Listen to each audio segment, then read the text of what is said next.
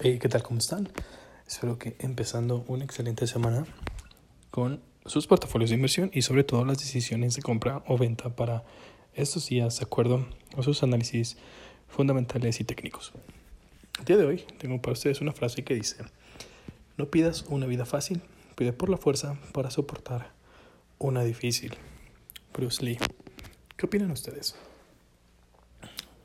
¿Son parte de la filosofía de la resiliencia o son más de adoptar cultura de zona de confort. Cualquiera de las dos es válida tiene sus pros y sus contras. ¿Qué opinan ustedes? Déjenmelo saber en mi Instagram arroba saulbars19. Sin más, tenemos en el resumen del mercado las altas y las bajas más importantes del día. Empezamos con las bajas en el mercado nacional con agua, que cayó 3.9%. Agua es la acción de Grupo Rotoplas SABDCB. También tenemos Fresnillo con el ticket FRES que cayó el día de hoy 4.3% y certificados bursátiles fiduciarios INMO o FIN13 cayó 4.67%. En las alzas tenemos FibraShop Portafolios Inmobiliarios o FShop 13 con una alza de 3.89%.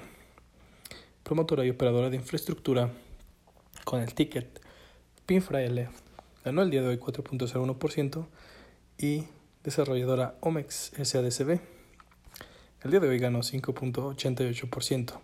Recordamos que esa acción en este momento cuesta un centavo.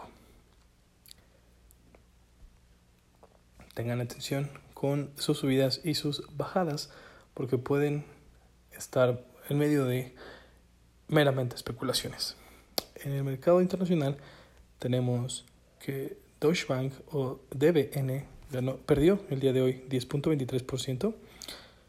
Pipshop Holdings Limited o PIPS-N perdió 10.4%. Y Box Holding Co.